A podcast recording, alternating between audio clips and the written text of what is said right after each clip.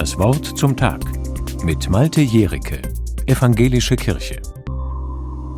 Das muss man schon mal aushalten können, wenn man so viel verdient.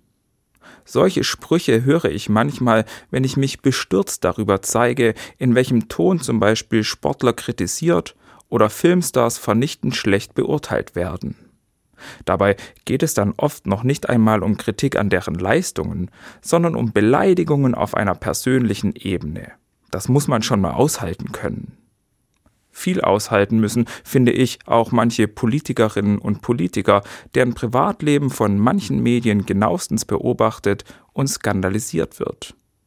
Aber macht denn ein hohes Einkommen oder politische Verantwortung Menschen weniger sensibel oder verletzlich?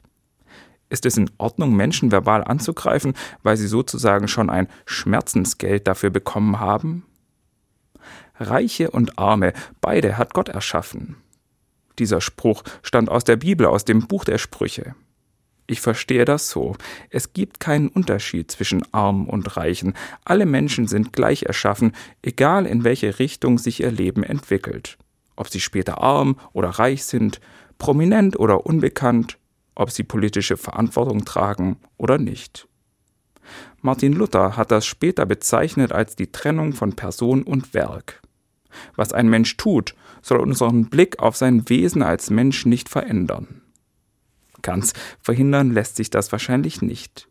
Gerade deswegen finde ich es wichtig, sich das ab und zu bewusst zu machen. Im Prinzip sind alle Menschen gleich ausgestattet. Sie haben verletzbare Gefühle und eine sensible Wahrnehmung. Sie sind von Gott geschaffen und haben eine unverletzliche Würde.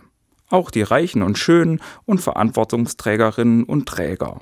Und dementsprechend sollte man sie auch behandeln. Ich finde, nur weil jemand viel verdient oder politische Verantwortung trägt, darf man ihn nicht persönlich beleidigen oder verunglimpfen.